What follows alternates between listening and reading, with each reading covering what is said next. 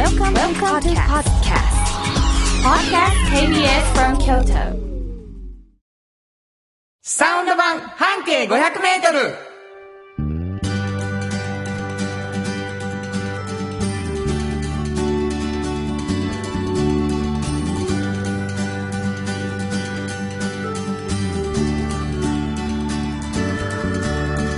こんにちはフリーマガジン半径 500m 編集長の炎上真子です。サウンドロゴクリエイターの原田博之です。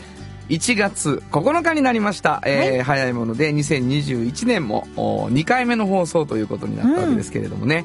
えーサウンド版半径500メートル、えーなんか知らんけど初めて聞きましたという方もおられるかもしれないので、はい。どんな番組か丁寧に説明していきたいと思うんですけれども、はいはい。えー半径500メートルというフリーマガジンがございます。はい。ご存知の方も多いと思うんですけどね、これ一応どんなフリーマガジンか教えてもらっていいですか？はい、えーこれはあの1500ほどあるバス停の一つをね、はい。京都市のピックアップしましてそのバス停の周りをみんなで歩いて、えーこの人はすごいなっていう方を見つけて取材している本ですね。なるほど。そのはい。取材している本の編集長が炎上真子さん、はい。そうです。ということになってましてね。はい。えー、炎上さんはもう一つフリーマガジンを出しておられて。そうなんです。おっちゃんとおばちゃんいうね。はいはいはいはいはい。これも半径 500m からうん。派生してできたんですけども、うんうん。こういうおっちゃんとおばちゃんという年齢に皆さんなるんですね若い方もねいつか。そうですよそのね。年齢がちょっと何歳かっていうのはねあれなんですけど、ね。はいはい。その年齢になった時に仕事がもう面白くてたまらないっていう人生を送られてる方。うんうんうん。私たちよく取材でお出会いするんです。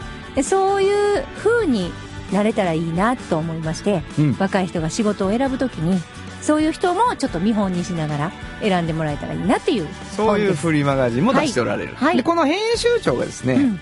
あの、まあ、編集するにあたってもうすごいたくさん取材してですよ。で、まあ、やっぱり、フリー、フリーマガジンのその、あの、ページに、うん。あの、書くって言ったら、やっぱりそこは、だいぶこうね、書けへんことがあるということがありますので、あれもしかして炎上さんってたくさんこぼれ話持ってるんじゃないのということでね、そのこぼれ話をしていくというのがですね、このラジオがもともと始まったきっかけだったわけでございます。えーこのフリーマガジンなかなか手に入らないという。そうなんですね。結構ねあの月木に置いてたのが火金になったりね。ちょっと変わったり。変わったり。どこに置いてるの？えっとね地下鉄のあの市営地下鉄全駅はいはい。に置いてるんですけど、地下鉄。ははいい。それ以外にもいろんなショッピングモールとかね本当にあのスーパーマーケットとか、はいはい。いろんなとこに置いてます。雨ざらしにならないことが条件で置いていただてないるほど。お便りい。ただいてるんですね。はい。えー、ジンさん、ありがとうございます。ありがとうございます。原田さん、炎上さん、スタッフの皆さん、こんにちは。こんにちは。いつも楽しく聞いています。ありがとうございます。炎上さん、うん。半径500メートル本、うん。今日、某スーパー、かっこ松屋スーパーで見つけました。やったそれに、おっちゃんとおばちゃんの本も下の段に置いてあり、心が躍り、ワクワクしながら手に入れられて嬉しかったです。たありがとうございます。いつも言っても、言っていても、見たことなかったのですが、うん。置かれるタイミングが合えば置いてあると聞いていて、見つけられてよかったです。スーパー、ありがとう。わあ本当にありがとうございます。本当松屋さんもね本当にたくさん開けるんですねものすごく、すぐなくなるでしょ、置いても。そうなんですだからうちのあのいろいろ配ってるかよちゃんとかね、はいはいはい。皆さんがもう本当に苦労して、うんああなくなってるって聞いてすぐに言ってくれてます はいもう一つ来てるんですよ。はいジョニーさん、ありがとうございます。ありがとうございます園長さん、原田さん、こんばんは。こんばんは車で長岡教師を走っていたら見つけました。有薬局、ルンルン。瞬間にこの番組のことが思い浮かびました。お二人さんのトーク、毎週楽しみにしていますあ。りがとうございます京阪沿線でおっちゃんとおばちゃんのフリーマガジン入手できるところありますか？読みたいです。京阪沿線か、うん。基本おっちゃんとおばちゃんはね大学に置いてるんですね。なかなか京阪沿線では、そうなんです。大学のキャリアセンターに置いてるのでほとんどまあ関西のほぼほぼ全部の大学に置いてますし、はい。あとそうですね学生街の喫茶店。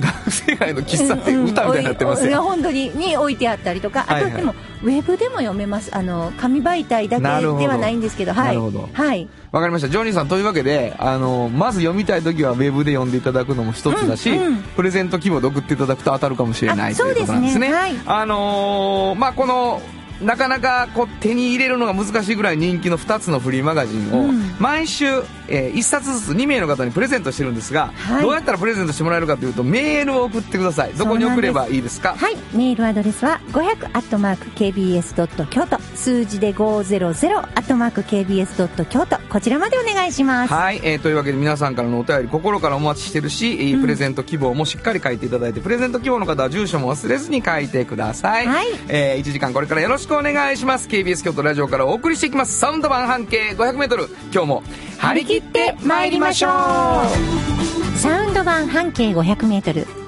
この番組は、山陽火星、トヨタカローラ京都、東和、藤高コーポレーション、大道ドリンコ、かわいい、東急ハンズ京都店、アンバン和衣あん、日清電機の提供で、心を込めてお送りします。産業化成は面白い。ケミカルな分野を超えて常識を覆しながら世界を変えてゆく。もっとお真面目に形にする。産業化成。大道ドリンクはドゥはドゥ塩はコンソーダイナミックドゥドリンクカンパニー心と体に美味しいものをダイナミックにブレンドします。大道ドリンクこれからは自分中心の人生を生きよう。変わりたいあなたのために大人が輝くファッションブランドかわいい新語編集長の今日の半径500メートル。このコーナー毎月2週目は京都の文化や伝統を縁の下で支える人をピックアップする半径 500m の名物コーナー縁の下の力持ちに登場した魅力的な方たちをラジオでもご紹介します。まああの毎月1回縁の下の力持ちのコーナーってですね、うん。あの京都をいろんな人が支えてんやなというのがね、うん。まああの分かってきてるんですけども今日はどんな方を？今日はね、あの、前にも一度はい。ご紹介したんですけれども、あの、ミスター科学センターってね、やったな。はい、言われてる方、はい。ちょっと覚えてありますかね。覚えてますよ。ね、1年半ぐらい前だったと思うんですけども、はあの、科学センターに行ってね、うん。あの、ミスター科学センターいらっしゃいますかって言ったらもう、それで通じるんですよ。ほんまですか？本当に。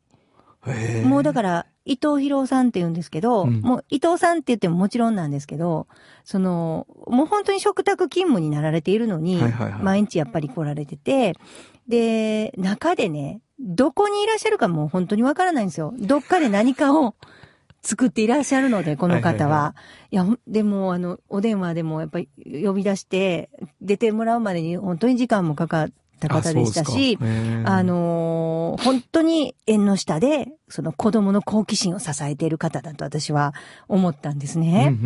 で、まあ、この方自自身がまあ楽しんでいらっしゃるんですけれども、はいはいはいあのーやっぱ科学センターって実は都道府県にいろんなところにあったりするんですよ。全国でも。はいはいでも、ここがやっぱりすごいなって思うのは、何か、例えばモーターの仕組みとか、うんいろんなことありますよね。はいあの、お湯が沸く仕組みとか何でも。はそれを、どうやって子供に伝えるかっていう、そのオリジナルな、あの、もの。で、企画力ですね。はい。それを、やっぱもう自分たちで全部考えて、このミスター科学センターを中心に。で、ここにある、えーキットみたいなものは、全部、ここがオリジナルで作ったものが多いんですよ。はいはいはいはい。それ自体を作り出す、みたいなものが多いんですね。だから、そこが、やっぱり他の、あの、科学センターとのちょっと違いでなんですっていうのをおっしゃってましたね。なるほど。うん、あのーまあ、言えば、私も改めて、あの、小学校の時も中学校の時も行った記憶はあるんですよ。はいはいはいそ。して、うちの子供もきっと行ってるだろうし、はいまあ、京都の科学センターは京都の子だったら、まあ、行ってるじゃないですか。僕も行きました。あ、やっぱ行かれましたか？はい。お、覚えてあプラネタリウムもあるんですよね。もちろん、もちろん。あります、あります。ただなんかプラネタリウムにう、ん。あのー、花形なイメージなんですよ。ああ、そうですね。あれ、星の星座の冬の星座はこんなんですよ、とか教えてもらったり。で、ただ、えーっと、あれ分かりやすく花形じゃないですか。はいはいはい。だけど、なんか、ずっとぐるーっと回っていった記憶があって、うんその中を。うん。で、あそこで好奇心を持てる子にとっては、うん。もう生涯が変わるようなもんが多分たくさんあったんやと思いますわ。そうですよね。それは、おぼろげうん。です、僕にとっては。そうですよね。科学者にならへんかったから、俺は。そうですね。なんか、夏休みとかね、こう休みな時に、まあ今ちょっとコロナでないかもしれないですけど、こうちょっとね、あの、有志を集めてはいはいは、い特別のことをやったりとかもされてるんですけど、研究の。うんまあ、木工とか、金属の加工的なものもあるし、はいはいはいはい最近だったらもうプログラミングですね。そんなこともされてますし。やられてます、やられてます。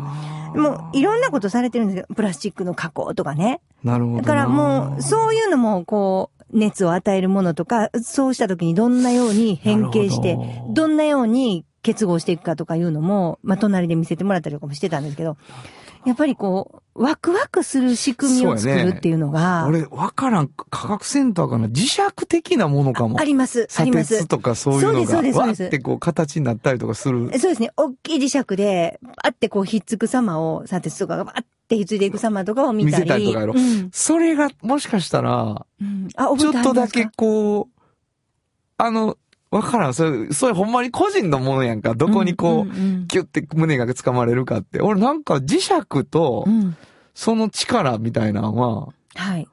もう、なん、掴まれかけたんやと思います。科学者にならへんかったから、もう離れていったんです面けど。白って思わさはりなんか。かっこいいと思ったんやと思う。うんうんうんうん。その、えっと、磁力の浮くや、浮くっていうかさ、動くやんかって。動く、ふわって動く。そうそうそうそう、んんんそれが、うん、いや、わからん。もう何言ってるかよう分かっていや、いけど。わかります？あの、でもね、私、私思ったんですけど、その、子供のために好奇心をこう満たすために、そしてこういろんなこと疑問に思ったりするのを解決したり、その疑問も思わすためにいろいろ作るんですけど、はいはいはいその作ってる人がこう伊藤さんみたいに、本当に自分自身が面白くてワクワクワクワクしてると、うんこれはね、本当にいいと思うんですよもうそれもほんまそう。上から目線じゃなくて。ないからうな。っん。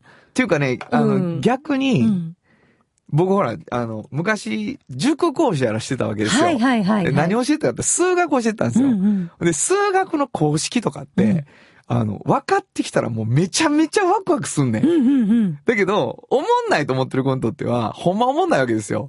で、それ一番大事なのは何かっていうと、うんうん教えてるやつが、これすごない？この公式って本気で言えるかどうかっていうところがあって、やっぱりその人がおもろがってるっていうことは、面白さの前に伝わるからね。はいはいはい、はい。だから伊藤さんみたいな人がいるかいないかってめちゃくちゃでかくてきっと。そうですよね。うわ、めっちゃ楽しそうやん、あの人。うんそうそうそう。これ何がおもろいねんって思いながらでも楽しそうやんだけは伝わってくるから、伝わってくる。うん。そこはでも引っかかっちゃう子いるよそうね。なるほどもねう。多分だからこうやって本当に面白いと思ってる大人が、うんうんうん、あの子供に話したりとか、はいはいはいそういうものを作ったりするから、子供は夢中になるんだな、というふうに思いましたね。そして、子供なんやろな、伊藤さん、多分。うん、もう少年。少年ですね。もう本当に。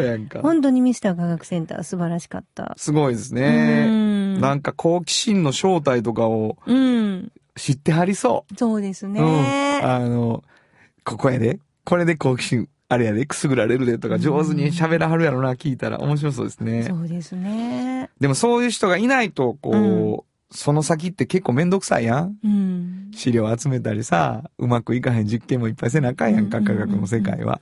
でもそこの忍耐って多分最初の初期衝動めちゃくちゃ大事やから、うん。すごいですよね、そこを。もっと、あの、知りたい、もっと帰りたくないって思わしたいっていう。ああ、なるほど。だから帰りたくないって思わすために、うん本当にいろいろなことを考えられてる。そう、本当に。うわ、行ってみたくなりますね、久しぶりに。わかりました。えー、新語編集長の今日の半径500メートル、今日の縁の下の力持ちは、はい。えー、ミスター科学センターこと、伊藤博さんでした。FM94.9 メガヘルツ。AM1143kHz で、KBS 京都ラジオからお送りしています。今日の一曲。はい。ここで今日の一曲ですが、えー、まあ、あのーミスター科学センターということで、うん。ちょっとなんか科学っぽいことを歌ってる曲ないかなと思ってこの曲にしてみました。山下達郎、アトムの子。本当はここで、Just Like 登録の名曲が流れてる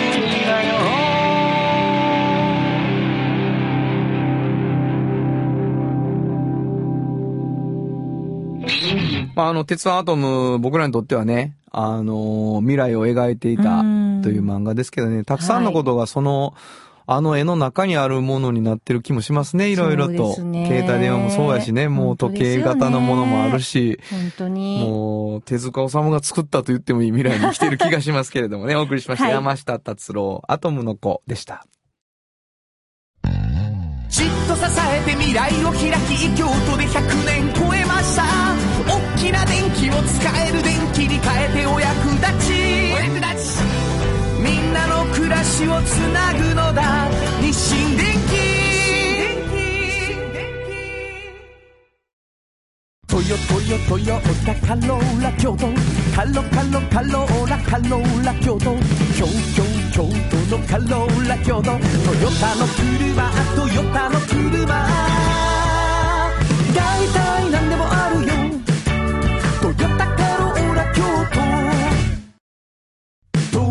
技術力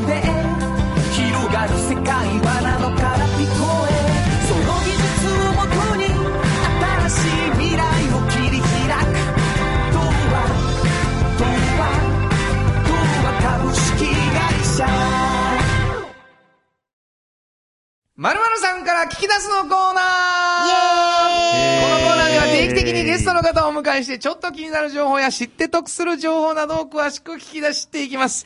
えー、もうすでに今のイエーでですね、えー、皆さんの方は、ああいつら来よったなと、しかも若干テンション低いんちゃうかなというの伝わったんじゃないでしょうか。今日はトヨタカローラ京都からはい、えー、新年おめでとうございます。また今年も一年よろしくお願いいたします。えー、松山です。おめでとうございます。よろしくお願いします。ますそしてもう一方。明けましておめでとうございます。はい。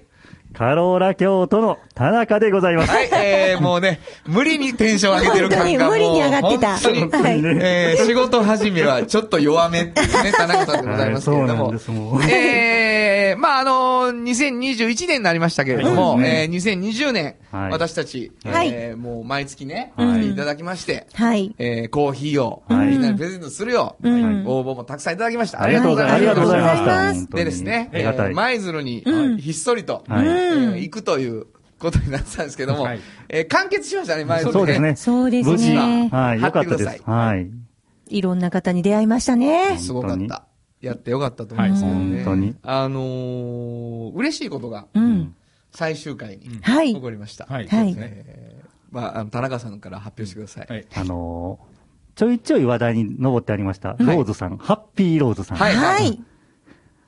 お会いできました。ありがとうございました。あありがとうのー、ございます私たちがですね、んあの、店舗で最後に、あの、エンディングを撮るんですけどはいもはいはいそこに、なんとあの、カレーパンを、東舞鶴の、あの、カレーパンで有名なパン屋さんののパンを。はい。持ってですね、うんはいあのー、来てくださいまして。いやありがたかったですね美味しかった。ありがとうございます。そうそうもう、本当にひもじい奴らみたいに食べましたけどね。いや、あの、分けて思った以上にハッピーローズさんがね、うんむちゃむちゃ優しい方で。優しかったですね。優しいあ、そう、もっと本当にどういう感じの印象？あ、もっとなんかもう激しい方が。シュッとしたそうそうそうそう。穏やかなね。そうそう、穏やかすごい優しい感じ。じの、はい。あの、ありがとうございま。本当に嬉しかったですすね。いや、なんかやっぱこう、ラジオやってて、うんどっかこう、シャドーボクシングみたいなとこあるやん。相手が言い張るそうそうそうそうそう感じがね。だけど、あえてこう、リスナーですって来ていただくと、そうですね。ちょっとテンション上がりますよね。はいはい。まあ、あのー田中さんファンの人もね、うん。おられますし、はい。このコーナーにお便りもバンバンいただきたいんですけれども、はい。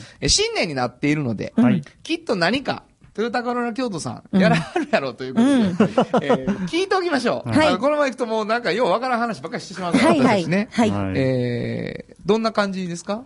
まずはね、はい。あのー、YouTube のね、お動画をまた、あの、一生懸命撮ってきましたんで。この YouTube がね、はい。はい。昨年に続き、今年も YouTube も押していきたいと思って、本動画をね、当にコミカルで面白い手作りで動画を撮っていく誰がうちの北村くんがものすごく頑張ってるんですよ。北村くんが、ま男前の北村くんが。本当に頑張りすぎて。あれですよね、ねあの、はい定期購入するときにいつもお便り送る北村君ね。そうそうそう。ユニオン A さんのね。そう本。当に、あの、ちょっと身内話でね、ちょっとわからない方もいらっしゃるんですけど、まあ男前の、本当男前。これあれでしょ ?YouTube 出てるんあ、でしょ？そうそう、そうなんですいつからですか？かこの北村君が見れる、はいトヨタカローラ京都のえっとね、YouTube。1月の16日。はい。まもなく。まもなくです。はい新えーしいね、タイトルで。カローラ京都って。京都で検索をしていただければ、はい見れるんですか、見えるんです。はい。北村君に会えるそうです。どうですか、北村君は？北村くんね。頑張ってるでしょ？本当に、あの、あの、味、味やね。あの、いい味がね。優しい。優しいね。そうでしょはいう。本当に、合言葉はかしこまりましたですからね。山山菜のようなね。そうそうそう優しさお気づきでしょうね本当に。褒め殺しです。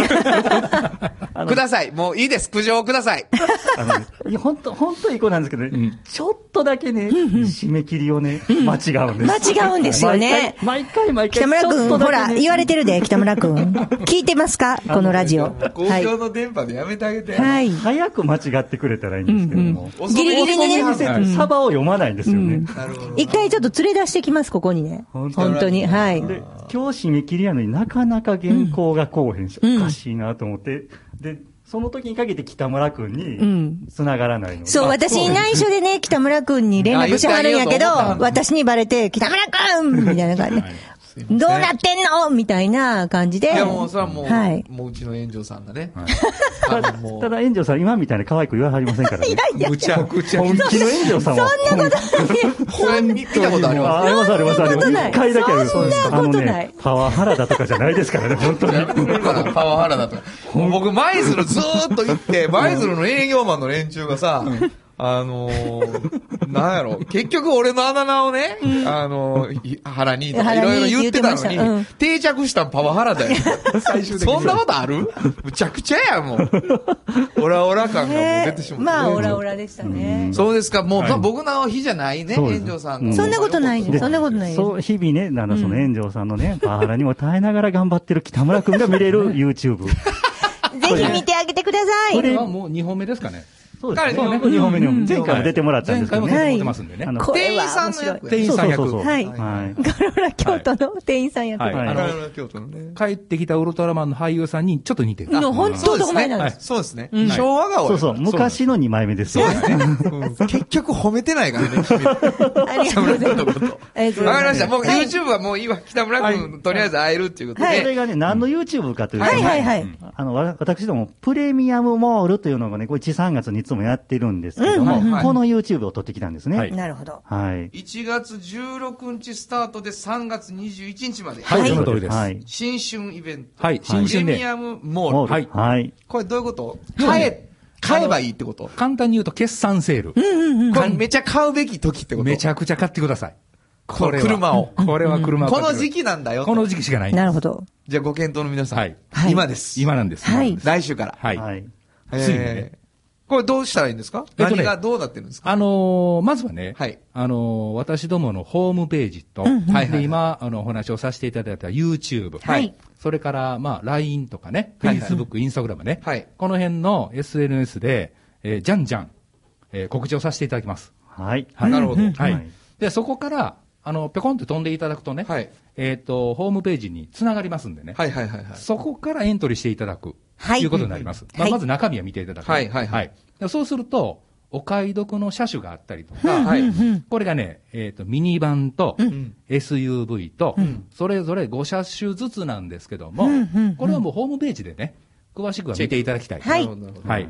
で、もう一つはね、在庫車の決算セールをやりますんでね。はいはいはい。でこれは、えっ、と、在庫車も、はいえー1月の16日のタイミングで、はいはい。本当にもう、あの、お得な、あの、お車を、はいそのネット上にね、こう出していきますんでね、少しずつね。はい。だ探し物がきっと見つかるはずなんですよね。そういったね、お探しのお車に出会えるのがプレミアムモール。ちょっとね、もう、なんやろ、感動した。やっぱり2021年になって、松山さんがやる気を出した。そうなんですよ。あの、はい車屋さんがうん来た感じがしたい。そうやね。初めてこんなね。こんな誰のプリンがが美味しいとかな、どんなコーヒーが好きとかじゃないよ。そうそうそう。やね。車買いたい人のための情報をちゃんと言うてくれ。はいわかりました。プレミアムモール、新種イベント。はい。車を買いたいなと思ってる人は今がチャンス。そうなんですってことですね。はい。えー、3月21日まで。はいはいとにかくは、カローラ京都で検索して、はい。はい。エントリーしていく。そうです。はいすごいじゃなはいいですか。でもねはい。あのーまあ、お値打ちの車もね、ございますけど、今回はね、あのー普通のことやっても面白くないとおいうところではい。やっぱりカローラ京都ならでは、はいはいはい。まあコーヒー、パン、いろんなことやってきましたけど、はいはい。今年はね、うんお米でいこうかと。お米？お米。お米がもらえる。おはい。京都産コシヒカリ。おそう、さっきの動画に出てご制約のおきてました。そうそう。ああ、そうかそうかそうか。はいこれをお届けする動画を作ってきたんですよね。なるほどなるほど。じゃあ、ぜお米が欲しいっていう人も行ったらいいのね。そうなんです。で、その、もらえる条件は、ホームページを見てほしい。そうなんです。あ、そうなんじゃあ、車を買わなくてもお米もらえる？いや、車はね、わけじゃんか買っていただいてそうそうそう誓約書。誓約書ね。はい。わかりました。お得に帰って、なおかつ漏れなく京都産コシヒカリ10キロがもらえる。10キロがもらえる。わ、10すごい嬉しいはね。ええ今。年はこれでいきます。はい。いやー、すごいですね。ちょっと何？うん。仕事した感じがありますね。そうなんです。今日はもうやりきりましたね。理由がもうはっきりしてます。え田中のテンションが低い。おかげで松山がゆっくり喋れたって、その結果でございます。途中からでもちょっとしっかりと。あ、そうですね。はいもうしんどいですよ。もう、もういいですよ、もう。まあ、わかりました。最後にな、2021年の抱負だけ聞いときますわ。田中さん、今年はどんな目標ですかラジオでの。えテンション低いからな。ー今年ですかはい。もう今年も一年やりきるっていうことでいや、なるほど。よかった。一年スポンサーやっていはい、もうありがたい。嬉しいな。あのーまあ、3月。はい。3月で一度一旦また終了するわけなんですけども、はいはいはい。4月からはいできるかどうかっていうのは、なるほどはい。この2ヶ月。はい。頑張りますよ。ここここはいほんまに頑張りはい。頑張っていきたいと思います。リスナーの皆さんにもかかってます。そうですそうですそうですにキラキラボスさん、あの、お便り待ってます。あの、そしてキラキラボスさん以外の方も、ぜひともお便り。二人目の、はい。キラキラ星2みたいな、あの、ネームでもいいので本当。に、はい皆さんのお便りで僕たちの存続が決まってますからね。よろしくお願いします、皆さん。はい。松山さんどうですか ?2021 年は。私はね、はいえーそういったことをね、えっ、と、まあ、弊社の社長にね、はいぜひ続けさせてくれと。これを、また、私言いに行きます。はい。あの、援助さんと一緒に、えーもうというわけで、大にして、赤裸々な企画会議を最後お届けすることになりました。ほんまですよ、皆さん。えー、2021年もよろしくお願いいたします。今日のまるまるさんから聞き出すのコーナーは、トヨタカローラ京都から、はい、松山でした。そして、田中です。お迎えしました。ありがとうございました。ありがとうございましたありがとうございました。サウンド版半径500メートル。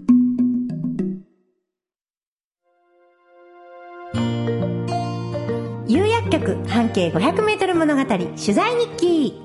このコーナーは京都を中心に展開する調剤薬局有薬局さんにスポットを当てて私炎上真子が直に取材してきたお話をしています。はい、えー、月末はね、ラジオドラマということになってるんですけれども、はいえー、取材していただいてですね、えー、有薬局、どんな薬局さんなのかとか、薬剤師さんの仕事はとかっていうのがね、だんだん分かってきてるなと思うんですけれども、はい。今日はどんなお話ですか？えっとですね、あのーこないだも、もう本当についこの間も私の友達の子供が、うんえっと、熱を出して、はい。まさにこのことを、はい。あの、聞いてたんですけど、はいあの、解熱薬ってあるでしょ？はいはいはいはい。あのー、解熱薬っていうのは、例えば、こういう質問がよくあるんですよ。解熱薬を使わないで風邪を治した方が体が強くなると聞いたことがあるのですが、本当ですか？っていう。わかるわかる。私これね、もう実はほんまによく思ってて、うんうんみんな友達の子供もそう思ってて、はい。これのことを聞きました、まずお。これね、あの、どう思われます？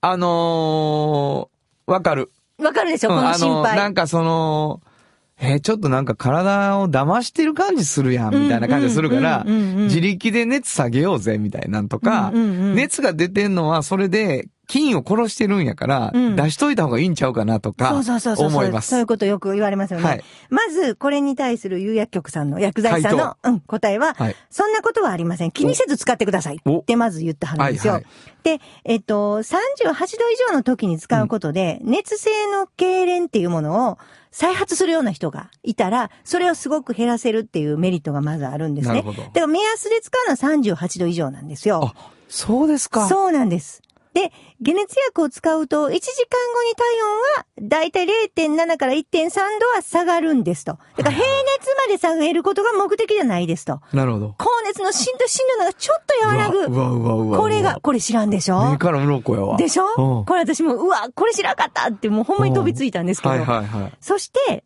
解熱薬の効果は、およそ4時間なんですよ。はいはい。だから、何回も飲まないで、4時間以上は絶対開けた方がいいんですね。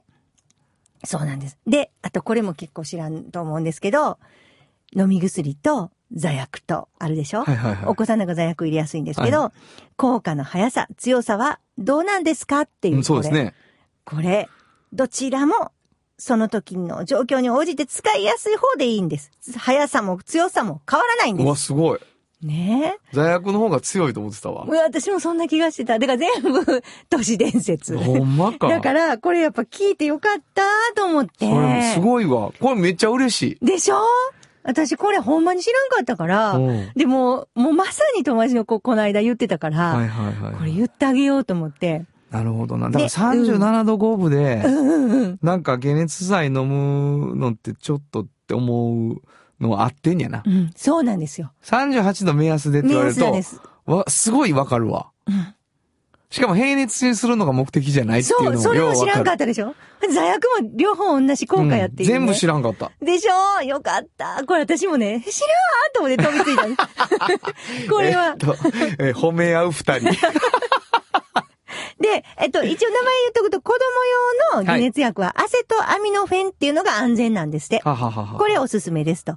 だから、でもこんなんも全部ね、まあ、ここで言ってますけど、あの、聞いたら教えてくれ薬剤師さんに聞いてください、皆さん。何でも答えてくれます。なるほど、なるほど。大概。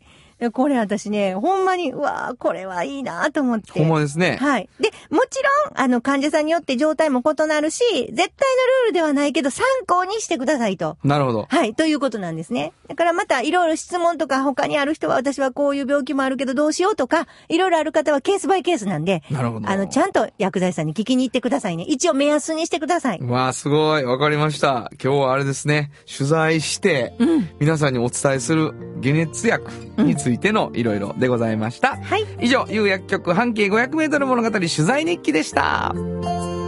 有薬局っていう薬局明日をつなぐ有薬局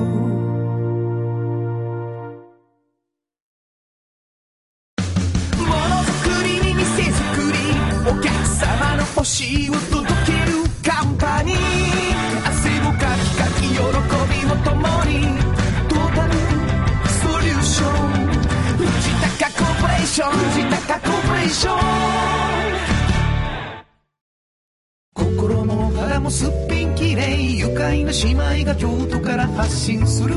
簡単なのに満足できるスキンケアシリーズ。自由に楽しく生きられる喜びと出会ってほしい。シンプルアカンスキンケア。アンパン。おっちゃんと、おばちゃん。このコーナーでは仕事の見え方が少し変わるフリーマガジン、おっちゃんとおばちゃんの中から、毎日仕事が楽しくてたまらないという熱い人、またその予備軍の人々をご紹介します。はい。えー、おっちゃんとおばちゃんということでね、うんうんうんえー、まあ若い人たちに、こう未来、自分の未来を予想するときに少し役に立つといいなって言ってね、かっこいいおっちゃんとおばちゃんを紹介してはるわけですけど、いや、本当に。今日はどんな方を？あのー今日はね、はいあのー難しいな。まあ、所属はタクシーの会社。おでも、自分の得意分野をもう存分に活かして、もう、いろんなことをされてるおっちゃんなんですね。はい。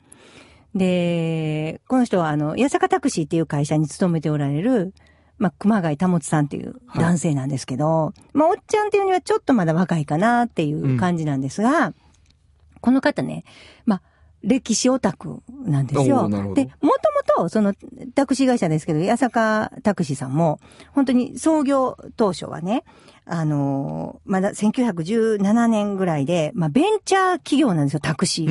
ーん。で、そんな頃ってもう、ハイヤーをしてはったんですね。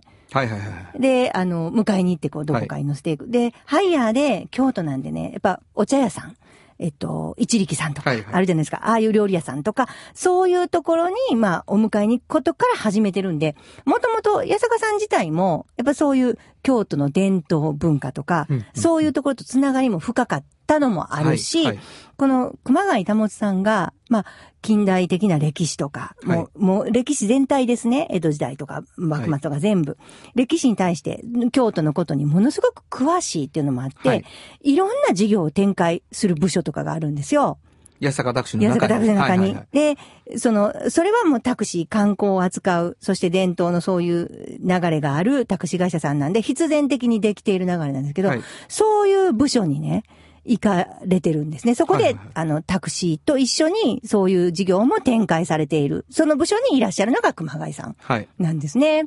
で、あのー何年か前、た、2、3年前やったら、例えばですけど、あのー、二年坂のところにスターバックスが入ったのご存知ですかね、はいはい。ご存知ですか、はいあそこって、ものすごい景観厳しいから、そうでしょうね。うん、あの、看板も出したらあかんのですよ。はいはいはい。一切。はい。で、そこを一緒に、スターバックスさんと一緒に、その伝統を守るものとして、まあその土地も八坂さん持ったはったの一緒に手掛けはったんですよ。はいはいはいはい。だから、なるほど。それをやるにあたってね、うんうんうん別に一緒に共同でコーヒー屋さんをするとか、そういう単純な話じゃなくて、そうですね。いかに京都の景観を守りながら、はいはいそういう憩いの場所ができるかということで、シンポジウムも開かはってね、熊谷さん。はいはいはい。わかります？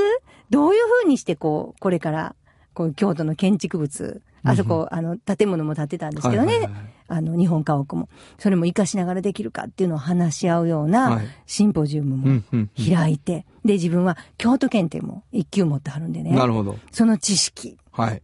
で、周りの人とのお付き合いとか、周りの住んでる人たちとのコミュニケーション。うんで、そこに、あの、いろんな方が来られるので、そこでのマナーとか、もう、いろんなことを勉強して、あの、毎日過ごされてるんですけど、今も。はい。え、次から次にいろいろなそういうイベントとか、なんかこう、新しい事業っていうのを、その京都に根ざしてるタクシー会社さんの一部署で働いてる方なんですけど、もう本当に楽しそそれを自分で運転されてた時代もあるけど、うんうん今は。そういう、そうです。そっからう少し離れて、そうです、そうです。そうなんです、そう方なんです。だから、だからね、その自分で、その、まあ、得意なものとか、やりたいこととかっていうのが、いろんなところで活かせるチャンスがあるっていうことなんですよ。なるほど、なるほど。すぐ。に旅行の会社に行かなくても、こういろんな会社に行かなくても、やっぱり親和性のあるところっていうのが見つかれば、それで自分が開花していくことができる。でもそういう人がいるかいないかで違うよね。違いますよ。だってシンポジウム開かんでいいもんな。そうですよ。うん。やっぱ景観に関してうん考える、シンポジウム開く、うんそのもう、いや、あの、取り組みそのものの工程がもう売り物になるというか、そうの会社のね、そう。になるから、うんそれは仕事ってそうやって、実はこう、必要とされてるかどうかはわからないところに、マンパワーでなんていうのかな、うん新しい仕事が生まれることがありますよね。そうそうなんですよ。だからね、自分が、なんか、この仕事がしたいっていう時に、うんうんうんどの環境にいるかまだわからへんけど、はいはいはい。本当に小さな接点でそれができるようになるかもしれない。そうですね。うんそこはもう、ある。切り開くやな。それはそれは絶対切り開いた方がいい。そうやね。本当に。なるほど。何でそんななるかわからへんもん。今若者に向かって言ってるのね、あなたは。そうそう。うんなんか、なんかこれができねえたらここしかあかんとかね、そういうの思ってはるでしょ。そんなことないんです、うん実はどこでできるかわからないですよ。わかりました。はい。えー、本日のおっちゃんとおばちゃん、ご紹介したのは、はい。えー、八坂タクシーの熊谷保さんでした。サウンド版半径 500m。今日のもう一曲。はい。ここでもう一曲なんですけどね、お便りいただいてまして、うんあぶれ、やぶれかささん、いつもありがとうございます。ありがとうございます。原田さん、しんこさん、今日の一曲のコーナーが大好きです。それはよく、俺が好きな、大好きな曲をかけてくれはるからです。っていうのをいただいてましてですね。えー、12月の最初の頃に流したんですけど、ビリー・ジョエルとうんタマっていう日があったんですけどね。はいはいそれが嬉しかったらしいんですけど、今日はそうなりますでしょうか。えー、タクシーのお話の後だったので、うんこの曲を選んでみました。ディック・デイル&デルトーンズで、ミザルー。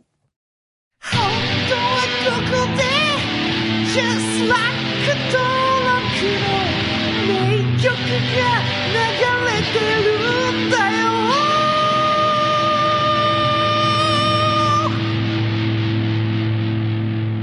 まあ、あのの、パルプフィクション思い出す人もいれば、うんうんえータクシーのワン、ツー、ワンはピザ屋かなんかのね。大好き。そう、くねくねくねくね、これかけながら道路が映はいる。えーサーフギターでね、えーうん60年代ですけど、映画でまた人気が出たという感じでございます。お送りしたのは、ディック・デール&デルトーンズで、ミザルーでした。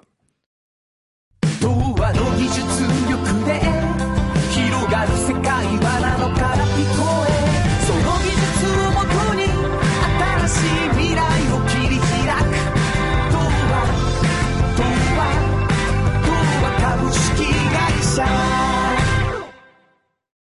ハンズなら欲しい気持ちが楽しく生まれて満たされる気軽でちょうどいい生活雑貨やあなたのこだわりに応えるものを。スタッフも一緒になって見つけ出します。市長からスマンのハンズ。東急ハンズ京都店。じっと支えて未来を開き京都で100年超えました。大きな電気を使える電気に変えてお役立ち。の暮らしをつなぐのだ日清電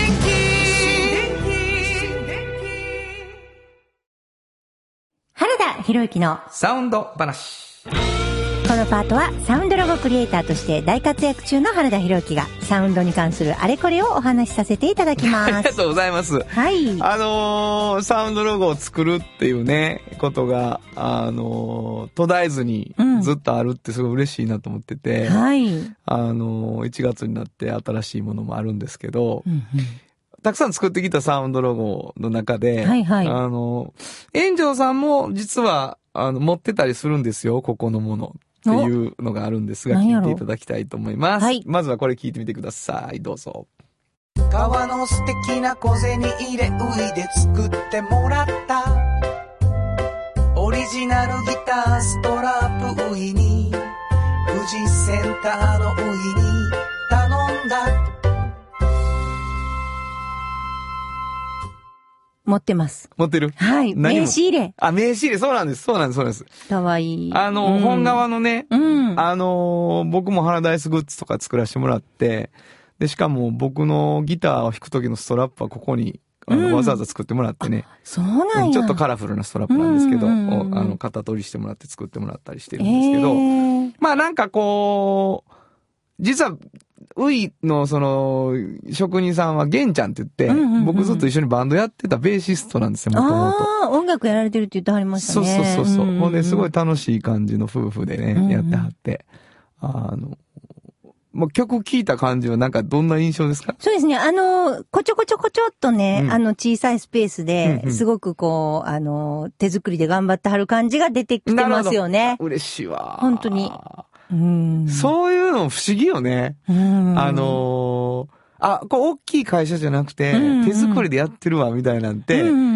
なんか微妙に伝わるやん。その音楽で。そうでねあそこはなんか、どうしてそういう風に伝わってるかはちょっとね、難しいところなんですけど、うんうんうんまあ、あのー僕ら曲流した後に体操すぎるやんとかさ、例えば、あの、言うこともあるし、ありますあります。音楽ってそういう意味では言語じゃないけど、うんあるこう、情景を見せるものの一つではあるんですよね。うんサウンドでね、そそうそうそうそうれが歌詞だけではなくって。そうなんですよ。んだからなんか、今、遠藤さん、慎吾がこう、あ、小さいところで今日こちょこちょってやったんちゃうかなっていうのが、もう本当にそのままなので、作った側としてはすごい嬉しくて、よかったです。僕もそれが伝わるようにこう、曲を作ったりしているし、アレンジもしてるんだと思うんですけどね。うんうんうんまあそんなわけでね、はいあの今日は紹介したのはですね、えー、ウィバックスグッズというとこね、うんえー本側のいろんなグッズを作ってくれるウィさん。以上、原田博之のサウンド話でした。サウンド版半径500メートル。FM94.9MHz。AM1143kHz で KBS 京都ラジオからお送りしています。あの話、この一曲。このコーナーは、えー私たちそれぞれがこれまでの人生で印象に残っているちょっといい話をご紹介するとともに、その話にぴったりの一曲をお届けするコーナーです。えー今回は炎上進行が担当いたします。えーっとね、何年前かな？かなり前かな？愛のむき出しっていう映画を見たときに、まあ、あの、皆さん見ら見られたことありますかね？あの、結構長い。私その時 DVD2 枚組で1枚見て、そしてまた2枚目入れてっていう長時間見た映画があるんですね。まあ、純愛ものなんですけど、すごく激しい。で、それの、えー、もう本当にオープニングから全ての音楽をゆらゆら帝国がやっていて、まああの、話も良かったけど曲も良かったんですよ。私もものすごく、あの、なんていうかな、うん、ぐっときた、その年にぐっときた映画の一つだったんですね。あの、半径とかいろいろ応援してくださってる板尾いつじさんも出てて、すごい悪い役で出てたりして。まあ、ちょっと、あの、場面的にもね、あの、激しい、あの、ちょっとバイオレンスなところもあったので、あの、好き嫌いは激しいかなと思うんですが、あの、私は、あの、好きな映画だったんですよ。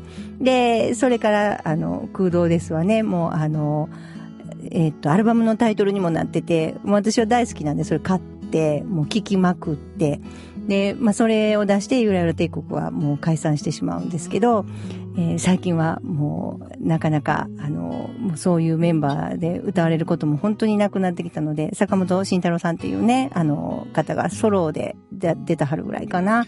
まあ、私はすごく好きだったんです。で、この間、まあ、そんなことを思い出しているときに、うちの本誌でね、あの、山本誠一さんがいろんなことを書かれてます。その中に、チラってね、珍しく音楽の話をチラって3行ほど出されてたんですよね。なんか今度プロデュースする中国重慶の女性モデルのアルバムに使う音源をフィールドレコーディングする目的で、まあ、あの、鞍馬寺をちょっと散策してたっていう話が出てたんです。でも、このこと以外は全部昼、昼の怖さについて 語られてることだったんですけど、実はこれがね、私も最近知ったんですけど、あの、ルカさんっていう中国重慶のモデルさんが、この空洞ですをカバーされて、それのプロデュースを誠一さんがするっていうことだったんですね。そんなことは一切触れずに、昼の話だけをされた山本誠一さんだったんですけど、まあ私の大好きな、あの、ゆら亭の曲なんで、ちょっと聞いてもらおうかなと思います。えーゆらゆら帝国で空洞です。本当はここで Just Like 登録の名曲が流れてるんだよ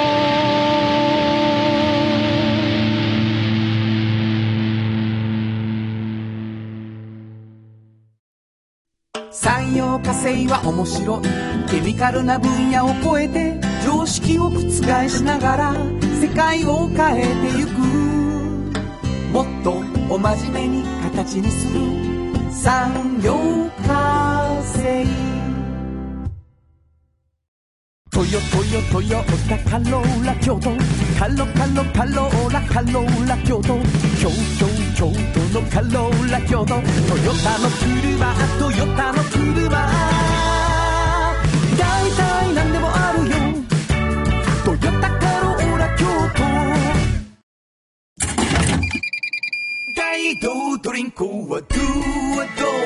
塩はコンソーダイナミックドゥドリンクカンパニー心と体に美味しいものをダ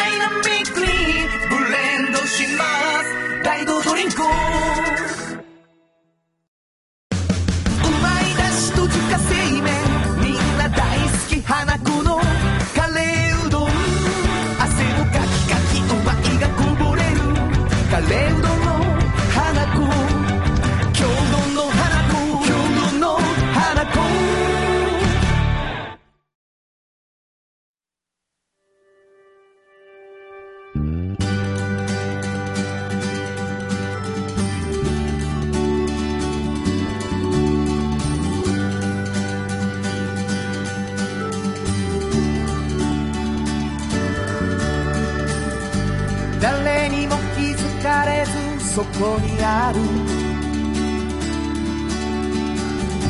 素敵なこだわりと哲学を見つけて感じて言葉に変えてみんなに届けてみようかな。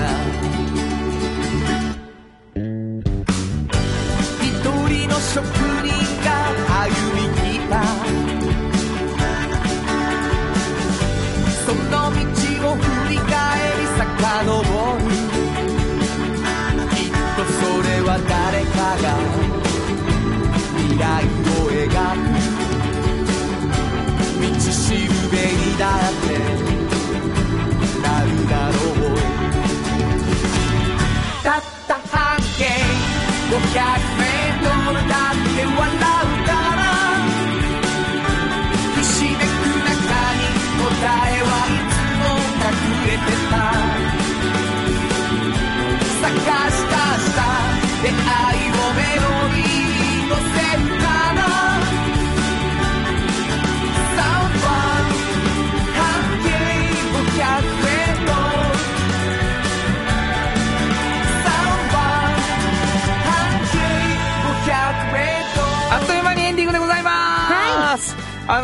便りをいただいておりましてですね、はいはい。えー小春日和さんありがとうございます。ありがとうございます。原田さん慎吾さんこんにちは。こんにちは。先日の放送で慎吾さんが笛吹き同時やったとの情報がありましたね、はいはいはい。ギターよりもコーダリコーダーの方が得意だとかはいしかも吹いてほしい曲募集されていましたよね。してましたっけ？そこでリコーダーといえば「コンドルは飛んでいく。あ、」だとは思うのですが、はいはいはいちょっと慎吾さんには簡単すぎるかもしれないそんなことないですよね。あいみょんさんの「マリーゴールド」をお願いしたいです全然知らん、どうしよう。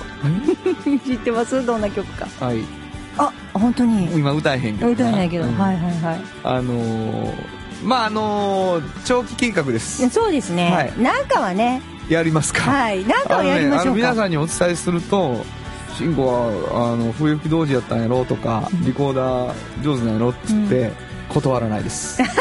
うまいですよ。うまいですよ。っていう必ず言いますからね。あお得意なのは？え、どんなどんなですか？いや、本当に、あの、ななんか、あの、本当に上手に吹けるんです。エモーショナルにね。慎吾さ、うん。それいつの話や？えーっと、小学校のうん。高学年から中学の2年ぐらいまで。いつから弾いてへんのリコーダー？それ以来。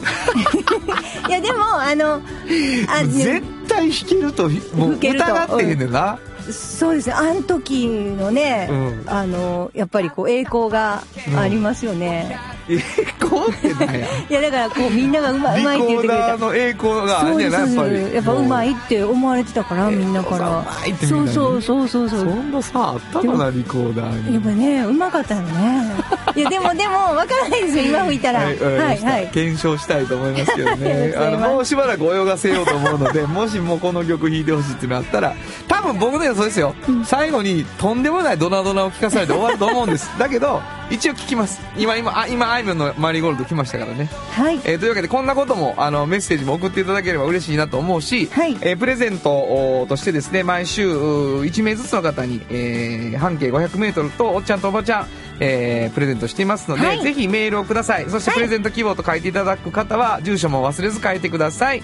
どこに、あえー送ればいいでしょうか？はい、えーメールアドレスは500 KBS 京都数字で500 KBS 京都こちらまでお願いします。ということで午後5時からお送りしてきましたサウンド版半径 500m お相手はフリーマガジン半径500メートル編集長の炎上真子と。サウンドロゴクリエイターの原田博之でした。それではまた来週サウンド版半径500メートルこの番組は山陽火星トヨタカローラ京都東和藤高コーポレーション大道ドリンコかわいい東急ハンズ京都店アンバン和衣庵日清電機の提供で心を込めてお送りしました。